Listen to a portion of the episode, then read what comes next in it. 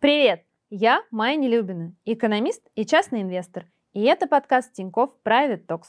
Здесь мы говорим про инвестиции в широком смысле. Финансовые активы, в бизнес, в образование, в карьеру. И сегодня у меня в гостях Григорий Федоришин, президент группы НЛМК. Григорий, добрый день. Доброе утро. Спасибо большое, что пришли. Мы очень рады вас здесь видеть. Спасибо. И я, наверное, хочу начать с такого вопроса, который многих а, интересует. Вы относитесь к категории дивидендных аристократов в вашей компании. И таких компаний несколько. Вообще российские металлурги, крупные российские металлурги относятся к компаниям дивидендным аристократам. Но в чем ваше конкурентное преимущество? Я думаю, что наше конкурентное преимущество как раз в том, что мы а, совмещаем вот эту дивидендную аристократичность, то есть достаточно высокую дивидендную доходность, одновременно с развитием и с финансовой устойчивостью. Мы всегда декларировали, что у нас сбалансированная стратегия. Я это рассказываю инвесторам уже третий стратегический цикл. То есть мы хотим одновременно возвращать деньги акционерам на рыночных условиях, мы хотим развиваться, делать проекты с положительной экономикой, мы хотим дел- держать устойчивость компании на приемлемом уровне, потому что, вы знаете, отрасль очень волатильна, финансовый результат может отличаться в несколько раз э, год от года, и нужно иметь подушку безопасности и устойчивости. Вот это вот одно, по крайней мере, из конкурентных преимуществ. Еще одно, которое я упомянул, это наша бизнес-модель. А, это модель, которая позволяет компании зарабатывать на всех фазах вот этого волатильного цикла. И внизу цикла, и вверху цикла. А, на чем она основана? Я назвал бы три вещи. Это а, интеграция. То есть у нас очень интегрированная компания. От сырья до продукции высоких переделов, которая дает возможность доступа на рынке конечного потребления. Второе – это диверсификация. Мы представлены в нескольких странах. У нас площадки в семи странах. А, то есть мы работаем на локальных рынках, это диверсификация активов. А, мы продаем огромную продуктовую линейку, это диверсификация продуктового ряда. Мы продаем в 70 странах. Это все это дает устойчивость. То есть когда один рынок чувствует себя плохо, если вспомнить пандемию, да, российский рынок чувствовал себя очень плохо, Некоторые экспортные рынки чувствовали себя очень плохо. Мы открывали для себя другие, уезжали на них, очень быстро ребалансировали потоки. Все это позволяет поддерживать финансовый результат. То есть, еще раз, интеграция, диверсификация и локализация. А, мир закрывается, мир становится, металлургический мир, по крайней мере, ну, я думаю, весь мир становится более региональным, менее глобальным, возникают барьеры, налоги, протекционизм. Соответственно, чем ближе ты к конечному покупателю, тем лучше. Вот у нас есть так называемые домашние рынки. Это рынок России, рынок Европы, рынок США в первую очередь, где у нас активы, люди, присутствие. Да? И мы стараемся продавать большую часть нашей продукции на этих домашних рынках и меньше экспортировать, чтобы меньше быть подверженным риску вот этих торговых барьеров. То есть у нас только около 30% продукции – это экспорт, и мы тоже защищаем его разными способами. А на международном рынке вы кого считаете своим конкурентом? Вы знаете, если говорить про металлургию, мне кажется, мы не столько конкурируем между собой, как игроки, а как конкурируем с какими-то большими внешними вызовами. В металлургии есть структурные проблемы или вызовы, избыток мощностей. То есть мощностей по производству стали в мире долгие годы уже больше, чем это требуется с точки зрения потребления. И потребление не растет так быстро, чтобы этот избыток мощностей сокращался. Да? Это благодаря Китаю произошло, в Европе огромный избыток мощностей. То есть все это давит на отрасль с точки зрения цен и создает вот эту самую волатильность мы все конкурируем с точки зрения, как мы боремся с этим избытком мощностей, как каждый находит в этом свою стратегию. Декарбонизация. Да, нам всем нужен технологический переход. Еще один вызов. То есть вот для меня конкуренция – это больше э, вопрос э, стратегии против таких вызовов. А насколько возможно экологически чистая металлургия? Экологически чистая металлургия возможно. За последние 20 лет мы потратили более полутора миллиардов долларов на экологические проекты.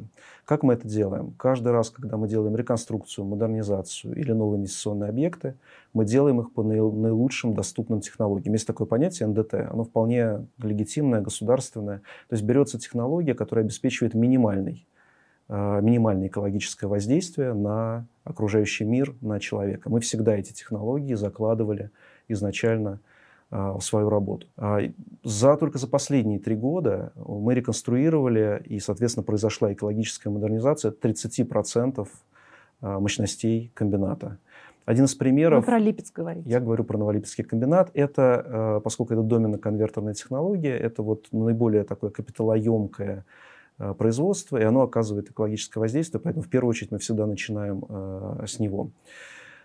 Экологическая модернизация 30% мощностей произошла за три года. Что это? Например, это современные газоочистки. Современные газоочистки улавливают 99,9% пыли и других веществ. То есть просто нет никакого воздействия э, на окружающую среду. У нас около 500 таких установок по комбинату. 200 из них они были построены только вот в последние, в последние годы. Это, это один из примеров. В результате что нам удалось добиться? Есть понятие предельно допустимой концентрации, то есть это уровень, на котором опасность возникает для человека или окружающей среды. У нас концентрация всех вредных веществ в Липецке, она ниже э, этого уровня. Сейчас мы занимаемся такими веществами, как пыль то есть которые менее вредны, но они э, уже действуют там, на, комфорт, на комфорт человека. Программа по газоочисткам – это программа как раз по, по сокращению пыли мы сократили э, эмиссию вот этих контролируемых веществ на тонну стали за 20 лет в два раза. При том, что мы выросли по производству, уровень воздействия, он на самом деле снизился. Сейчас мы находимся на уровне наилучших доступных технологий российских, а наша цель, как раз вот буквально через два года она будет достигнута, к концу 2023 года, это уже европейский бенчмарк, уровень наилучших доступных технологий по европейскому стандарту. Интересный еще пример, у нас это называется замкнутый водооборотный цикл. Это означает, что Новолипецкий э, металлургический комбинат не отдает воду, э, которая использовалась в производстве. Она полностью замкнута, и она снова и снова переиспользуется внутри комбината. То есть нет, э, вода не выходит из производства. То есть Липецк может в какой-то момент стать чистым городом? Липецк чистый город уже сейчас, и это подтверждается государственными э, замерами и оценками. Есть такой показатель, он называется КИЗА, комплексный индекс загрязнения атмосферы. Он считается по нескольким веществам, он специфичен для каждого региона, и у него есть несколько уровней. Там высокий, опасный, там красный, оранжевый, желтый, да, и до низкого. Вот у нас низкий зеленый уровень, этого самого индекса, и мы постоянно за этим следим, и он снижается, он продолжает снижаться. Уровень загрязнения в воздухе в Липецке, он ниже, чем во многих городах, где нет промышленности, но где более, например, э, интенсивное движение транспорта. На самом деле транспорт сейчас э, оказывает воздействие на человека гораздо большее с точки зрения воздуха, чем э, оказывают промышленные предприятия, по крайней мере, лидеры, которые инвестируют в экологическую модернизацию. То есть фокус, на самом деле, сильно должен смещаться от промышленности э, э, в потреблении человека, в мусор, в сельское хозяйство, в автомобили. То есть есть много источников, на которые нужно внимательно смотреть. А наша экологическая модернизация, она была 20 лет, и она будет продолжаться постоянно. Давайте про декарбонизацию. Угу. В связи с тем, что э, ЕС вводит новое регулирование, да, сборы будут, и как вы будете отвечать на этот вызов? Э, действительно, этот тренд, он э, достаточно давно возник, но вот тот уровень активности, э, который возник в последние годы, это просто качественно новый уровень. То есть такое внимание, это, это выходит далеко за пределы нашей отрасли. Это нужно понимать. Вообще это самое основное. То есть это история не про металлургию, это история про весь мир, история про технологический переход, энергетический переход. Здесь важно обозначить сначала точку, где мы стоим сейчас. Мы на самом деле за последние 10 лет существенно продвинулись в этом вопросе. Мы снизили э, углеродный след, эмиссию парниковых газов на 15%. Это очень много по масштабам отрасли. Сделали мы это за счет технологических изменений. Я вам приведу всего одну цифру.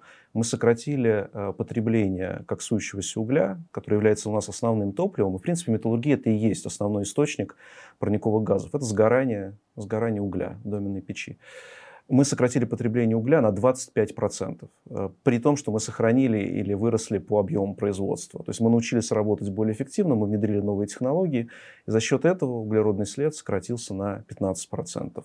Где мы стоим сейчас? Мы делаем очень много бенчмаркинга по этому вопросу и сравниваем мы себя с лучшими производителями европейскими, то есть жесткими европейскими стандартами, как раз где вводится этот налог.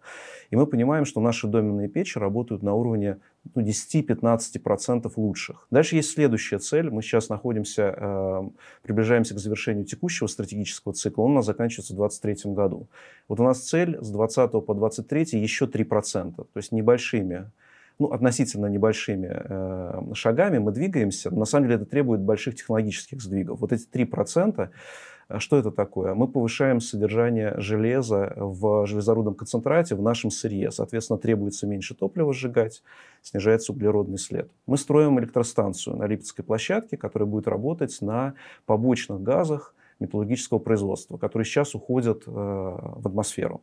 А, в результате Новолипецкий комбинат будет на 100% обеспечен собственной электроэнергией, он перестанет ее просто закупать, да, то есть достаточно будет этих газов, чтобы генерировать а, электроэнергию для комбината. И еще снижается углеродный след. Но дальше, дальше, если смотреть долгосрочно, потенциал той технологии, которая есть, это доменная технология, основанная на доменном переделе, то есть это э, производство кокса из угля и затем использование кокса в доменной печи.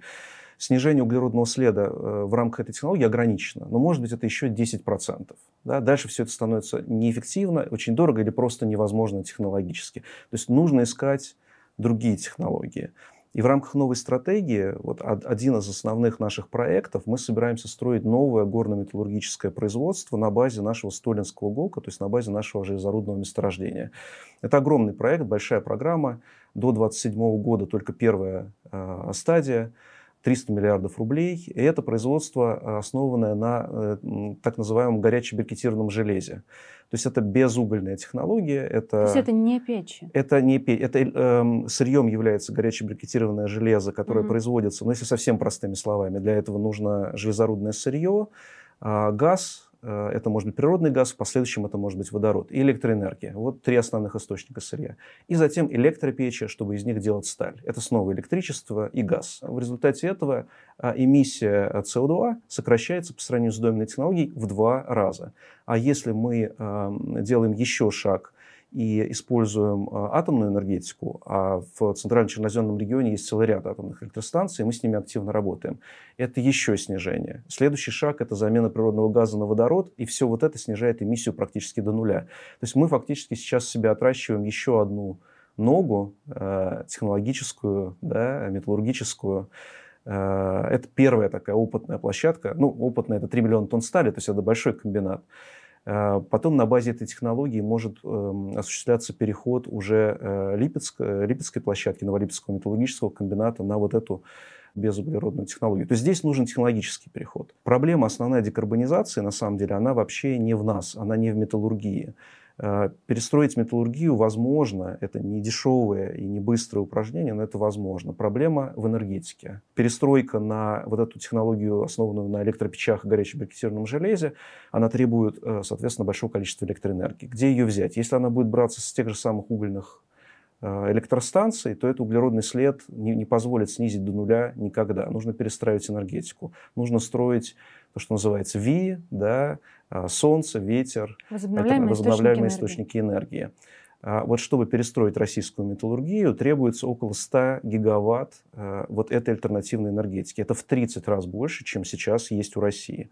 А еще к этому требуется еще 50 гигаватт традиционной энергетики, чтобы балансировать сезонные колебания, чтобы не получалось вот таких вещей, которые произошли в Европе, да, когда погода, ветер, солнце подводят, а работать нужно. То есть нужно 150 э, гигаватт. Это означает, что всю энергосистему российскую нужно увеличить раза в полтора. И это только одна отрасль металлургии, понимаете, да? А еще много есть других э, отраслей, которые тоже энерго, энергоемкие. И вот энергетический переход, вот это действительно очень большая макрогосударственная задача, которой нужно постепенно подступаться. Я просто хочу пояснить, э, возможно, кто-то не понимает, что электроэнергия, то, что вы потребляете, то, что то, что вы выбрасываете у себя как производитель, вообще в воздух, да, это одно. Вы говорите, что вы можете это снизить. А еще есть электроэнергетика, которую вы потребляете, и э, вы должны тоже чистую энергию потреблять, ну, по там, Абсолютно тем правильно. Абсолютно правильно. Э, положениям, э, которые Европейский Союз э, Да, потому что производство этой электроэнергии из угля само по себе несет значимый и даже более значимый, чем мы, э, углеродный след. Вы меня еще спросили про углеродный налог.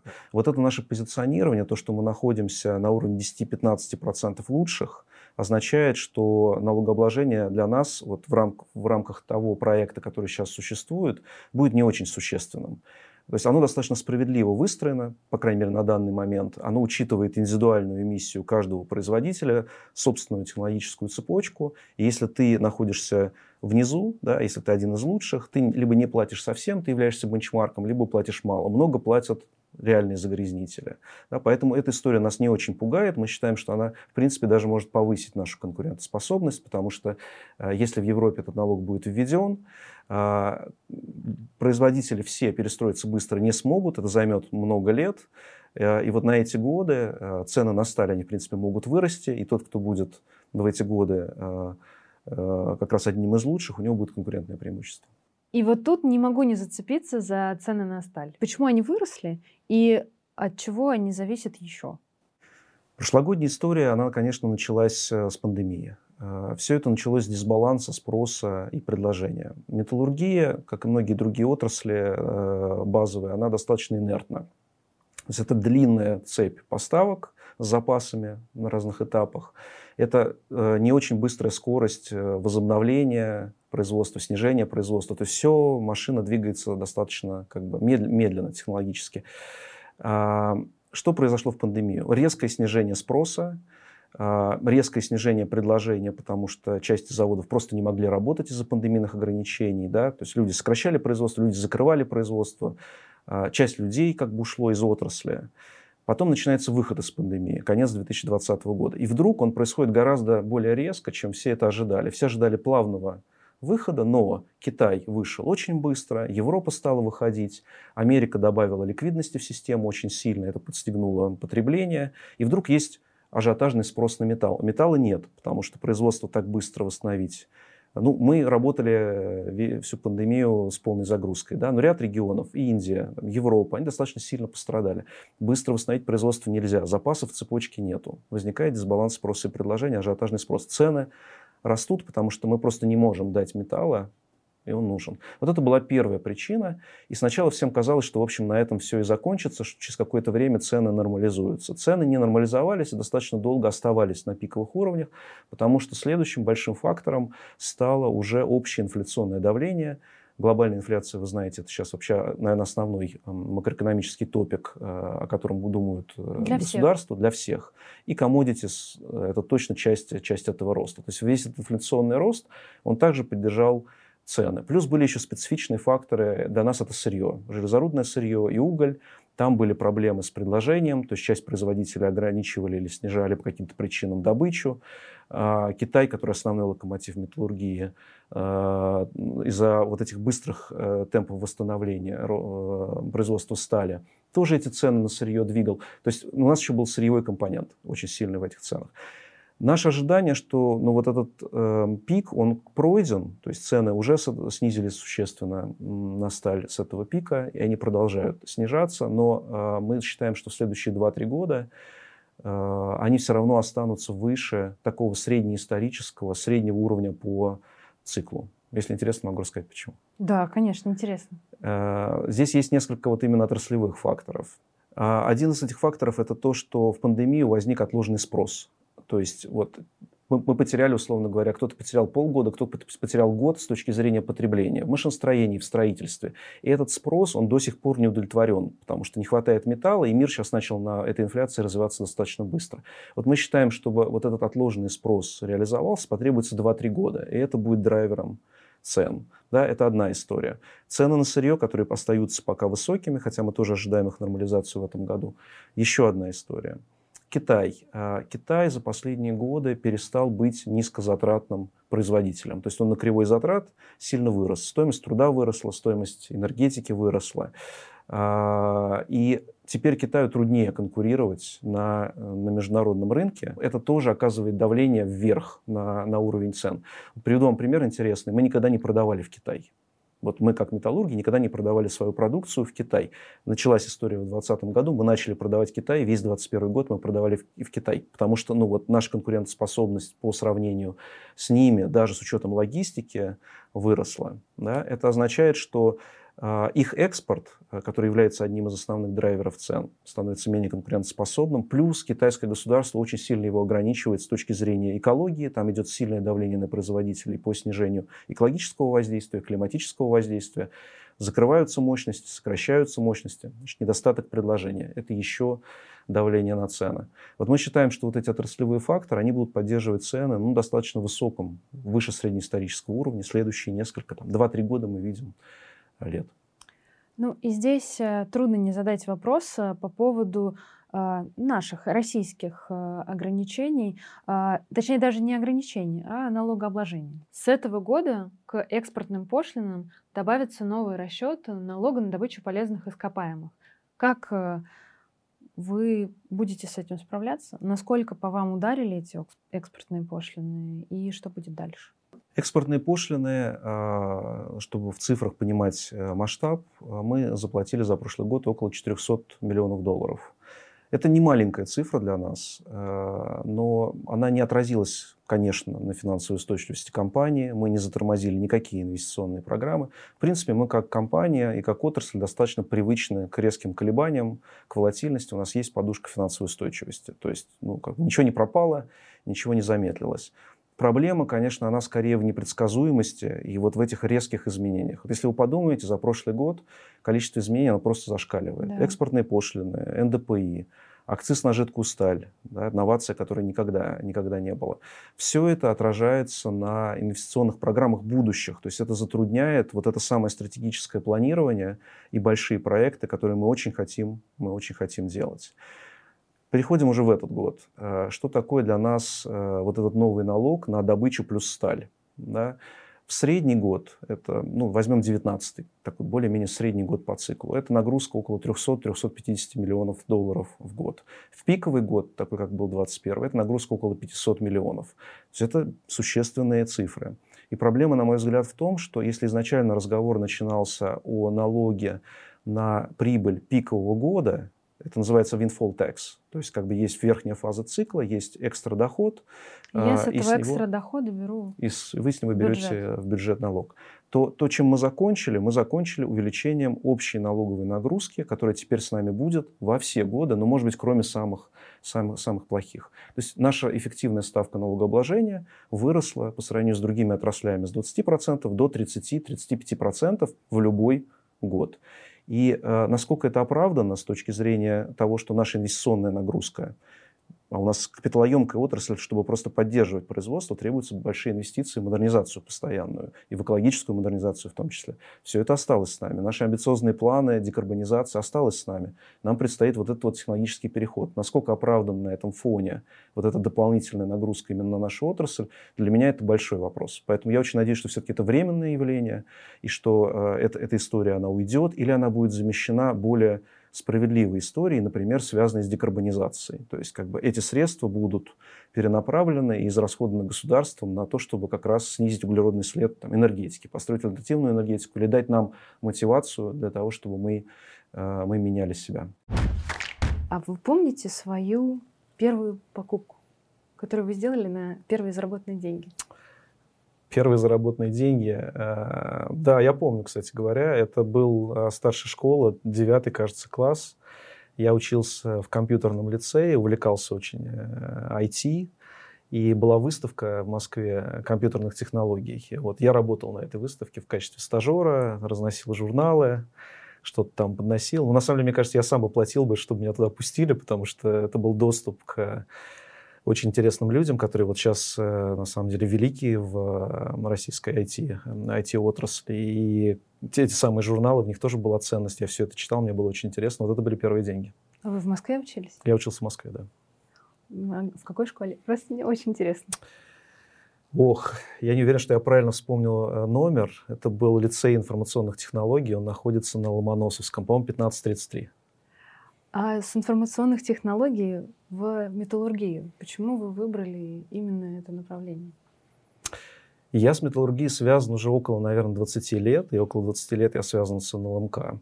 Вначале я приходил, конечно, к конкретным людям. Мне просто нравилась команда. А, Олег Багрин, который а, был а, CEO до меня, Владимир Лисин, председатель совета директоров и основной акционер. Я приходил к ним. А, потому что мне нравилось с ними работать. Потом я постепенно увлекся уже самой отраслью, и вот видите, за 20 лет я не разочаровался. Мне кажется, это очень комплексная отрасль, она, в принципе, позволяет любые технологические практики, разные очень управленческие практики э, развивать. Вот я когда читаю какой-нибудь бизнес-журнал типа Harvard Business Review, да, там редко бывают статьи, которые неприменимы к металлургии. А если они неприменимы, я сразу думаю, что ну, вот как раз это то место, где нужно развиваться доходы поговорили. Про расходы тоже поговорили. Остается прибыль и дивиденды. Перед нашим с вами интервью мы провели конкурс в нашей соцсети «Пульс» и спросили у частных инвесторов, какие бы вопросы они хотели бы вам задать. И выбрали лучшие три, подарим им призы, и вот сейчас я задам один из них. От э, инвестора Инвест Дим. Среди инвесторов бытует мнение, если компания платит высокие дивиденды, значит ей некуда больше расти какие перспективы развития компании планируются в ближайшем будущем и каким образом это отразится на вашей дивидендной политике? Отличный вопрос. Э, смотрите, дивиденды никогда нельзя смотреть в одной точке. То есть дивиденды одного года с точки зрения дивидендной политики это, э, ну, это, это, это, это не очень показательно. Дивидендная политика это долгосрочная история. Высокие дивиденды, они потому, что э, мы находимся вот в этой фазе цикла. При этом мы свои инвестиционные программы никакие на фоне этих дивидендов не снизили.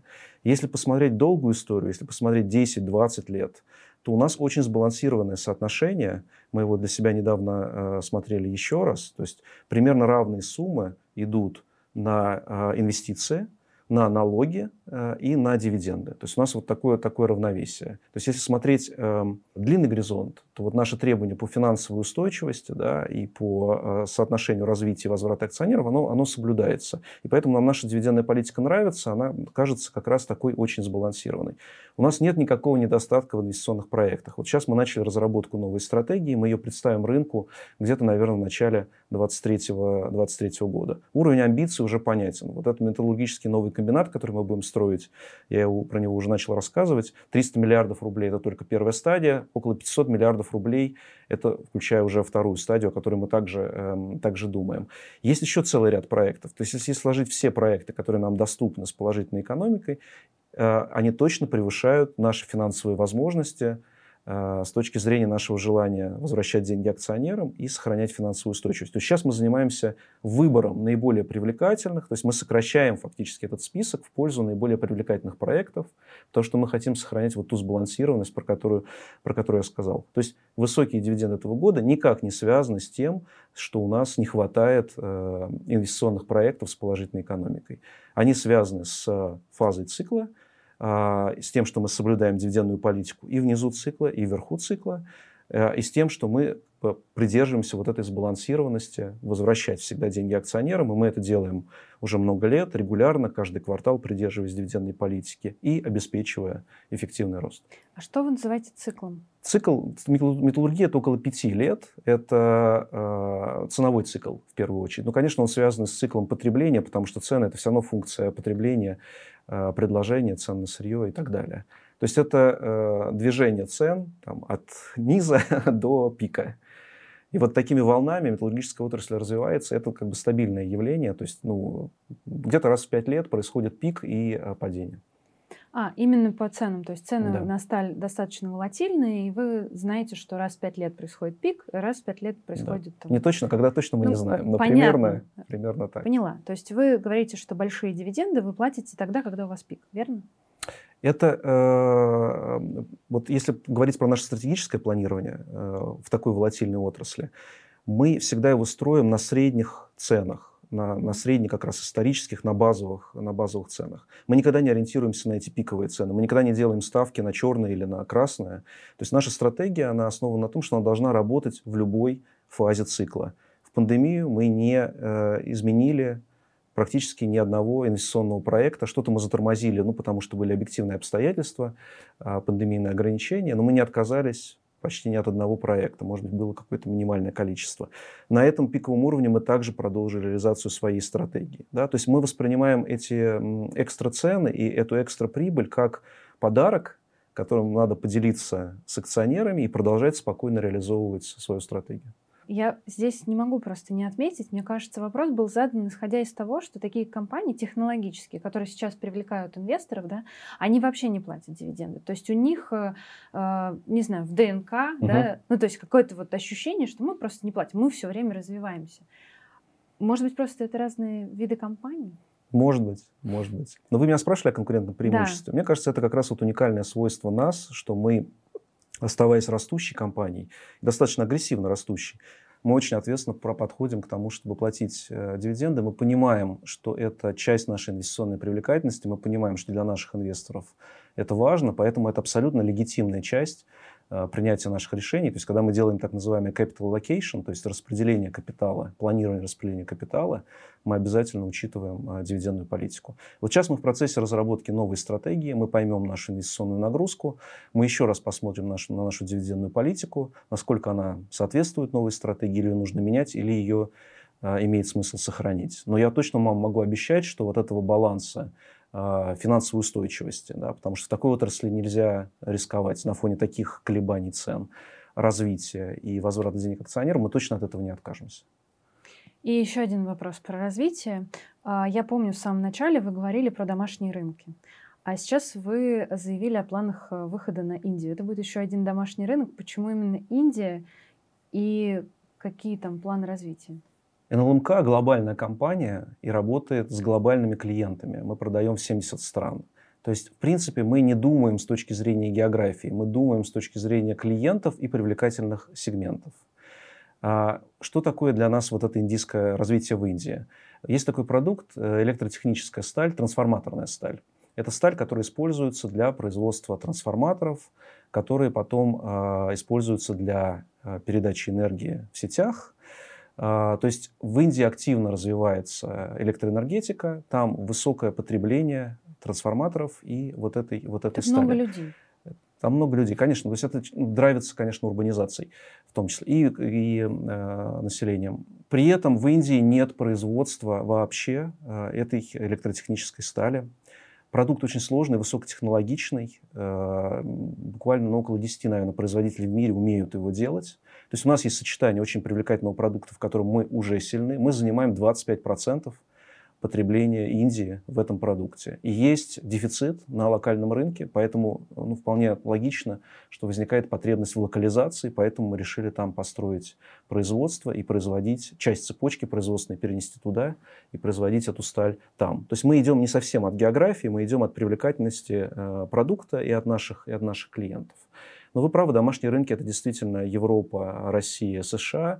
Еще очень большое присутствие у нас на рынке Турции. Это тоже для нас такой домашний рынок. У нас пока там нет производства, но с точки зрения э, потребления нашей продукции это большой рынок. То есть вы посмотрели э, на то, сколько потребляется данного вида стали в Индии поняли, что очень много. При этом вы видите, что там нет конкурентов э, аналогичных э, вам, и вы просто решили туда локализовать производство, чтобы это было чуть дешевле, правильно? Для вас э, Не совсем. Э, экономия затрат это точно не основной угу. фактор. Мы хотим здесь быть ближе к потребителям, потому что это очень кастомизированный продукт, и здесь важно быть э, на том рынке, на котором ты работаешь, на котором эту продукцию покупают. А куда еще вы хотите и планируете выйти? Турцию я упомянул, это интересный для нас рынок. Но, конечно, наша стратегия начинается с домашних рынков. То есть, это, поскольку у нас уже есть сильное присутствие, сильная конкурентная позиция, в первую очередь мы заинтересованы в том, чтобы расти на этих рынках. Но вот новая стратегия, она должна как раз ответить на этот вопрос. А у вас э, стратегия тоже на 5 лет, правильно я понимаю? В этот раз мы решили сделать интересно. У нас всегда стратегия была на 5 лет, а в этот раз мы сделали два горизонта. Мы оставили пятилетний, это горизонт, на котором мы ставим и берем на себя обязательства по достижению определенных целей и даем очень много э, цифр. Рынку, кстати говоря, это очень нравится, потому что мы детально всегда объясняем, как мы будем достигать э, стратегию. Но в этот раз мы решили сделать второй горизонт, десятилетний. То есть у нас стратегия будет в целом до 2030 года, и вот на этом втором горизонте там уже не все так определенно, там есть сценарии, там есть возможности, там есть разные интересные мысли, которыми мы тоже с рынком поделимся. А решать мы будем чуть ближе, когда мы к этому горизонту подойдем. И еще один вопрос от инвестора. Вопрос от э, инвестора Ильнион.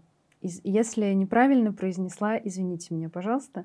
А, вы советовали не гнаться бездумно за технологиями и цифровизацией.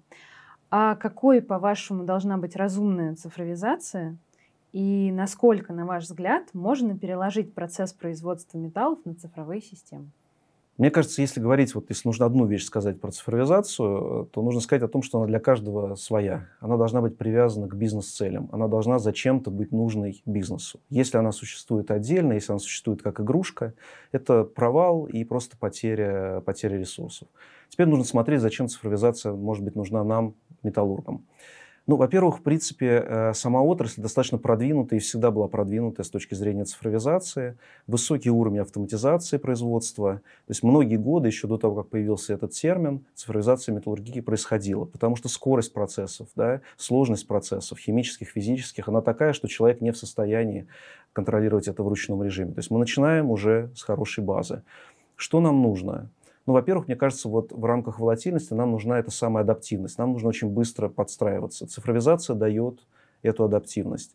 Причем я выделил бы два вида адаптивности. Одна – это адаптивность производства, когда э, от, в зависимости от качества сырья может меняться технология э, в последующих цехах, в технологической цепочке когда в зависимости от изменения заказов а, э, клиентов быстро перестраивается график производства. Там не очень много креативности в таких изменениях. Здесь машина не может заменить человека, но зато очень быстрая скорость вот этой адаптивности. Мы у себя называем это умное производство, и наша цель цифровизации – это вот это вот умное производство, сквозная адаптивность по всей цепочке к быстро изменяющимся условиям. Второй уровень адаптивности – это адаптивность как необычно людей.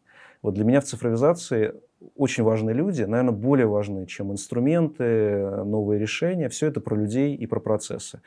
Цифровизация происходит на разных уровнях организации. Ей невозможно управлять сверху. Возникают такие самоходные команды, люди, которые быстро принимают решения, внедряют их, смотрят, что-то проваливается, что-то меняется. То есть это здорово поднимает уровень управленческой культуры в компании. Появляется адаптивность э, людей, усиливается управленческая команда, и это очень важная следствие цифровизации. Еще из... Э, вы спросили, что такое разумная цифровизация. Мне кажется, это должно быть очень системно. Э, не нужно погоня за какими-то хайповыми решениями. То есть сегодня у нас дроны, завтра у нас 3D-печать, послезавтра у нас еще что-то, да, то, что как бы на, на рынке популярно, давайте этим позанимаемся. Все-таки должна быть какая-то системная основа под этим, потому что иначе, опять же, это превращается в игрушку или это превращается в зоопарк не связанных между собой отдельных решений. То есть нужна системная платформа для этого, интегрированные IT-системы, которые позволяют с этим работать комплексно. Да? Люди и процессы я уже упомянул, привязку к бизнес-целям я упомянул. Еще очень важно привязывать это к эм, уровню зрелости организации. Вот мы достаточно успешно занимаемся цифровизацией, э, это миллиарды рублей эффекта, это сотни решений, и вот этот комплексный подход умного производства. И это сотни людей, десятки вот этих команд, продуктовых команд, которые занимаются цифровизацией. Вот это было бы невозможно, если бы у нас не было основы, в виде э, системы повышения операционной эффективности, которой мы занимаемся больше 10 лет. Это система инструментов, а, целевых показателей, мотивации, взаимосвязанных друг с другом и обеспечивающая нам постоянное движение вперед, непрерывное совершенствование процессов даже без инвестиций. То есть мы учимся работать более эффективно, и вот на эту основу цифровизация ложится очень хорошо. А что в будущем могла бы дать цифровизация металлургии? Ну, надо начинать, опять же, с того, как будет меняться мне кажется, металлургия и промышленность. Вот какие у нас основные тренды сейчас? Эм, к нам приходит уровень клиентского сервиса из B2C. То есть мы с вами, как э, потребители, э, ожидаем такой же уровень качества, скорости, удобства, который мы получаем в обычной жизни. Когда мы это приходим на работу, мы ожидаем такой же уровень уже в B2B. Постепенно вот эти требования клиентского сервиса переходят в такие отрасли, в как наша. общение бизнес-бизнес. В общении бизнес-бизнес. А, маркетинг, кастомизация, понимание своего клиента, аналитика, время выхода на рынок. Да, вот все это для нас большой вызов. Здесь цифровизация очень может нам помочь. А, второе направление изменений в металлургии – конкуренция за высококлассных специалистов. Если мы говорим о цифровизации, это совершенно другой уровень компетенции, и здесь мы конкурируем за персонал с хай-тек компаниями, с телекомами, с банками. Соответственно, мы этим специалистам должны предложить такие же, такое же удобство работы, условия труда, мобильность, да, коммуникации, как э, вот в сопоставимых компаниях. Это тоже цифровизация. Экология и климат. Э, огромный тренд для металлургии. Тоже цифровизация здесь может сильно помочь через совершенствование технологии. То есть надо все-таки привязывать это к вашим бизнес-целям, к вашей стратегии, тогда это будет успешно. А инструменты, как бы, они есть, они доступны, они интересны. Приезжайте к нам, дроны у нас э, летают, причем они как бы не в пиар-целях летают, они нужны для того, чтобы смотреть, например, прогресс в строительных объектах или запасы сырья мерить. У нас есть 3D-печать, мы печатаем запчасти, Опять же, чисто из прагматичных соображений, потому что это просто дешевле, чем э, производство по другим технологиям. У нас есть центр компетенции по робототехнике. Очень много интересного происходит, но все-таки все это привязано к целям компании. У вас еще есть лаборатория инноваций. И вот э, R&D проекты, какие сейчас самые интересные проекты у вас там есть? Знаете, для меня инновации вообще это не лаборатория. У нас много лабораторий инноваций. У нас, наверное, любое, любая функция – это лаборатория инноваций, потому что скорость изменений огромная. Мы все меняемся, мы меняем процессы. Я за то, чтобы инновации – это была компания инноваций, чтобы они были встроены во все процессы. А R&D вы назвали, это одно из больших направлений инновационных развития. Мы хотим усиливать свой продуктовый ряд – мы э, собрали сильную команду а, уже, у нас более, более 100 специалистов сейчас в этой команде, мы продолжаем активно а, нанимать и рекрутировать инженеров. R&D для нас делится на два больших блока. Это технологии и продукты. Вот я вам рассказал про снижение потребления угля на 25%. Это никто не замечает, с точки зрения мира это не очень заметно, но это большие технологические изменения. Для этого нужны исследования и разработки. Новые продукты, электротехнические стали – а мы производим сталь, например, для электромобилей. Огромный сейчас растущий рынок с э, высокими требованиями, они все время ужесточаются. Мы производим сталь для, ветряных, э, для ветряной энергетики. Тоже очень растущее направление. А, соответственно, нам нужна новая продуктовая линейка. И это направление у нас активно развивается и с точки зрения людей, и с точки зрения лабораторий. Мы построили целый э, исследовательский центр в Липецке, на Новолипецком комбинате, самым совершенным в мире – оборудованием по исследованию свой стали. У нас есть отдельная лаборатория в Бельгии, а, лаборатория по исследованию покрытий. Покрытие на сталь тоже очень интересная тема. Покрытия, на которых не остается отпечатков пальцев, покрытия, которые антибактериальные, на которых бактерии умирают, соответственно, для пищевой промышленности, для медицины покрытия, которые отражают свет лучше, соответственно, меньше тратится тепла внутри здания и так далее. То есть все вот эти области нам интересны, и это часть будущей стратегии. Это вот большое направление инноваций. Цифровизация, про которую я рассказал, умное производство, еще одно направление инноваций. А третье направление, которое я, наверное, назвал бы, это управленческие инновации. Вот это абсолютно внутренняя наша кухня, но это оказывает огромное влияние на компанию та операционная эффективность, про которую я сказал, приносит нам 100-150 миллионов долларов в год без инвестиций, стабильно, за счет повышения эффективности. Вот выстроить систему бережливого производства, я считаю, у нас абсолютно мирового класса производственная система. Мы брали лучшие практики Toyota, других производителей, мы адаптировали их под себя, она увязана с развитием, с мотивацией. То есть мы все живем в операционной эффективности. Это управленческая инновация. То есть как сделать так, чтобы э, на всех уровнях существовала мотивация, правильное целеполагание, вот это движение вперед, это, это тоже большое инновационное направление. Я здесь не могу не спросить. Вот все очень красиво вы рассказываете, все очень интересно, и я прям поверила, и мне захотелось купить ваши акции. Но при этом я знаю, что в индустрии есть ряд проблем. А, как мне кажется, одна из — это то, что все металлургические производства, они на самом деле начались еще в СССР. Угу. И есть большая бюрократизация, потому что это 50 тысяч человек. Именно нужно как-то управлять. Это система отчетов да, и бумажной работы. Очень много бумажной работы. И, в принципе, в этой бумажной работе можно написать что-то, что не соответствует реальности. Как вы решаете проблему некоторой оторванности э, топ-менеджмента от того, что реально на производстве происходит? Вы знаете, мне кажется, начинается все не с бумаги. Э, ну, во-первых, у нас большинство процессов, они цифровизованы, и бумаги осталось не так много, и где мы ее находим, мы на нее сразу набрасываемся, пытаемся еще снизить, хотя в некоторых случаях она очень обоснована и нужна людям именно для эффективной, для эффективной работы. Но по мне, цифровая бюрократия, она тоже существует, она да. может быть еще хуже, чем бумажная. Поэтому для меня это все-таки не соотношение э, цифры и бумаги. Это как выстроена система и культура управления в первую очередь. Что мы хотим как компания? Вот вы меня спрашивали про конкурентные преимущества. Я считаю, что одним из конкурентных преимуществ э, это как бы ну, гораздо более важное конкурентное преимущество, чем инструменты такие как дроны там, или наше умение э, делать 3D-печать. Это команда и люди. Это вектор, который задается сверху. Вот, например, я считаю, что у нас большое конкурентное преимущество наш председатель совета директоров Владимир Лисин. Да? Это сочетание профессионализма, глубокого знания отрасли, очень прагматичного целеполагания, фокуса постоянного на эту экономическую эффективность. Очень фокусный человек. Э, очень фокусный человек, и рынок на самом деле это знает, потому что ну, на протяжении 20 лет это вполне последовательная история. Да? Очень четкие цели, очень понятно, как достигаем, всегда делаем то, что обещали. И вот это транслируется на всю компанию, и поэтому в этой системе как бы, ну, как бы вот эти отклонения, про которые вы сказали, да, там, заниматься процессом, а не результатом, да, отрываться от, от реальности, они не очень поощряются, поэтому они достаточно быстро вымываются, такие люди у нас не задерживаются. И есть очень много рычагов, которыми мы себе помогаем. У нас один источник правды. То есть это единые интегрированные IT-системы. То есть если что-то на производстве, все знают из одного места, что было на производстве. С какой скоростью летел этот металл, куда он долетел, с какими показателями. То есть нет двух мест, чтобы люди начали конфликтовать с точки зрения цифр и, соответственно, были какие-то манипуляции. Нет. Один источник правды. А одна система целеполагания. KPI.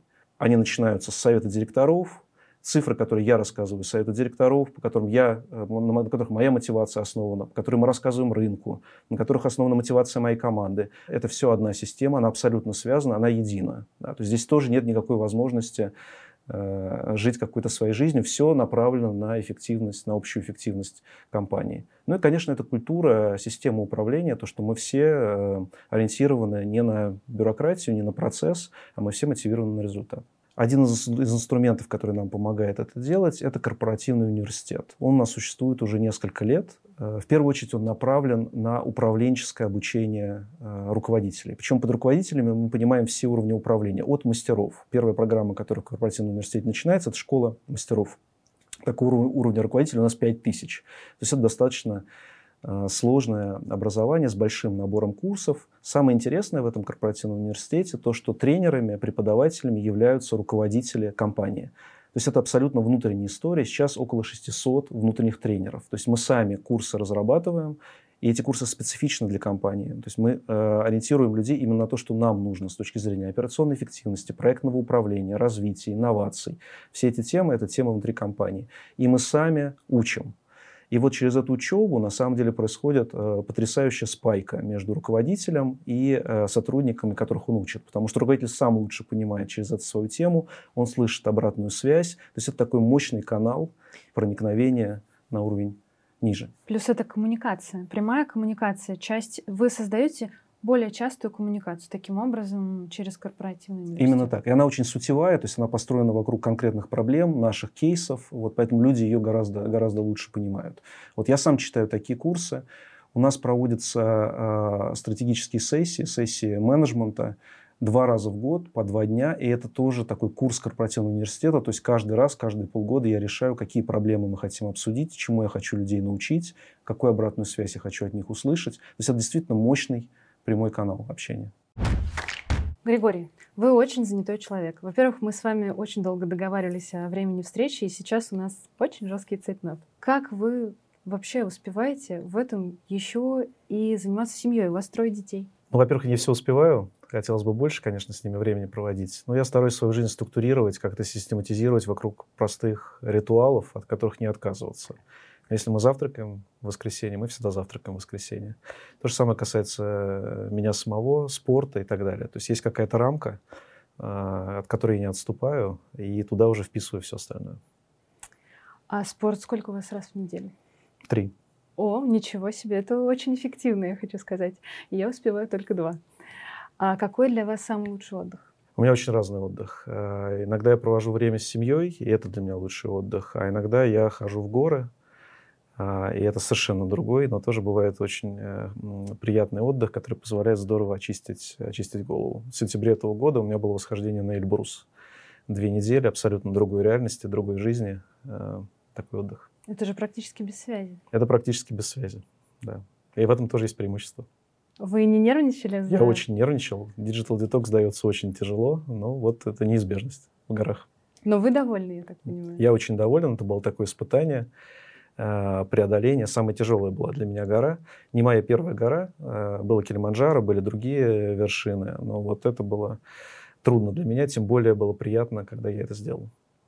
Это очень здорово. Меня всегда восхищают люди, правда, которые идут в горы. Мне кажется, это какое-то такое направление Спасибо. вверх. И у нас еще один есть вопрос от инвестора, третий. Каково состояние профессиональной подготовки рабочих кадров на производстве? у НЛМК?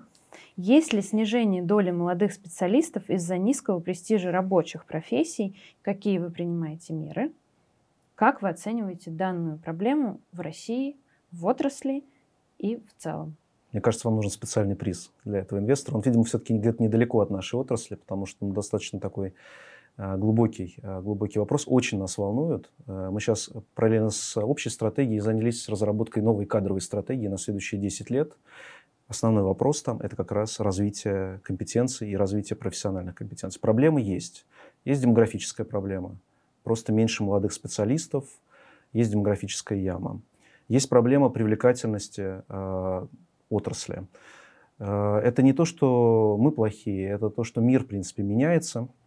Появляется много других отраслей, сфера услуг развивается, новые технологии развиваются, мобильность населения повышается. Вот все это для нас очень большой вызов, а, и мы понимаем, что это проблема. Это проблема, и это риск. Как мы с этим боремся? Ну, огромное количество, огромное количество рычагов.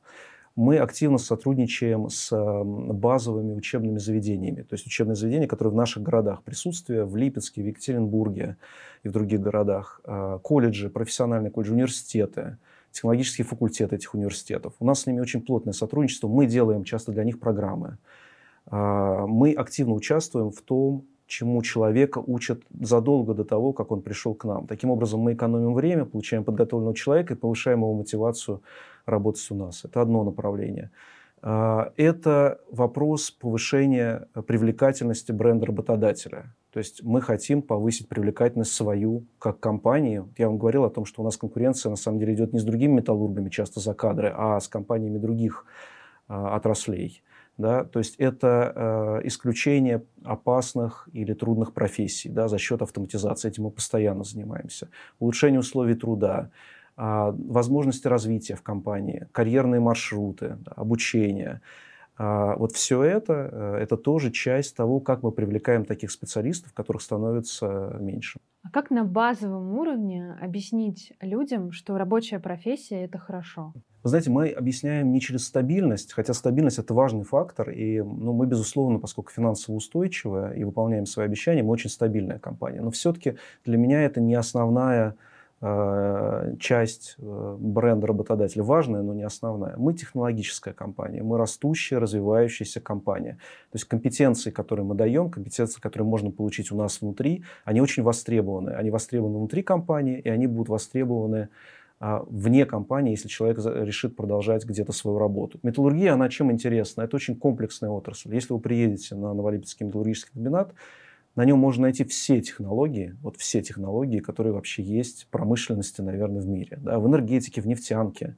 Так или иначе, они все востребованы. То есть можно попробовать очень много разных вещей. Да, у нас как бы идет повышение производительности труда. Да, но мы никогда этим не занимаемся для того, чтобы сокращать людей. Мы хотим убирать неэффективные процессы, мы хотим автоматизировать трудные и опасные профессии.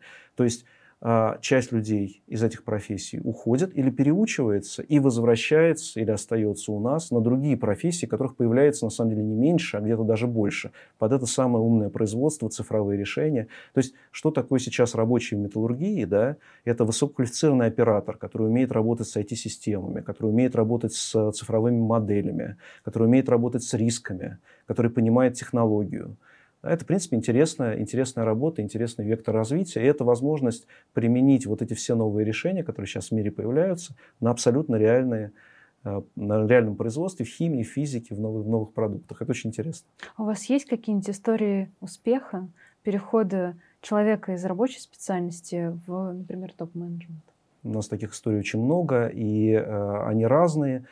Наша задача сделать так, чтобы эти истории они стали системными, да, чтобы это не были отдельные кейсы, которые зависят от того, насколько человек активный и прорывной. Такие люди всегда были, всегда будут, и, наверное, у них все будет всегда хорошо. Наша задача создать эти самые карьерные маршруты, которые позволяют людям ну, более спокойно, более логично перемещаться, то есть прокапывают для них вот эти вот коридоры, траншеи, по которым они могут э, переходить на другие уровни. Вот построением такой системы мы сейчас занимаемся. Но у нас очень много горизонтальных ротаций, поскольку мы в разных географиях, да, Европа, Штаты, Америка. У нас очень много географических ротаций, то есть у нас люди ездят э, между географиями. У нас интересные примеры перехода между функциями. То есть люди из производства. Я недавно был э, в Турции, и эм, один сотрудник, он работал в ремонтной функции Новолипецкого металлургического комбината, а сейчас он работает в Турции в службе продаж.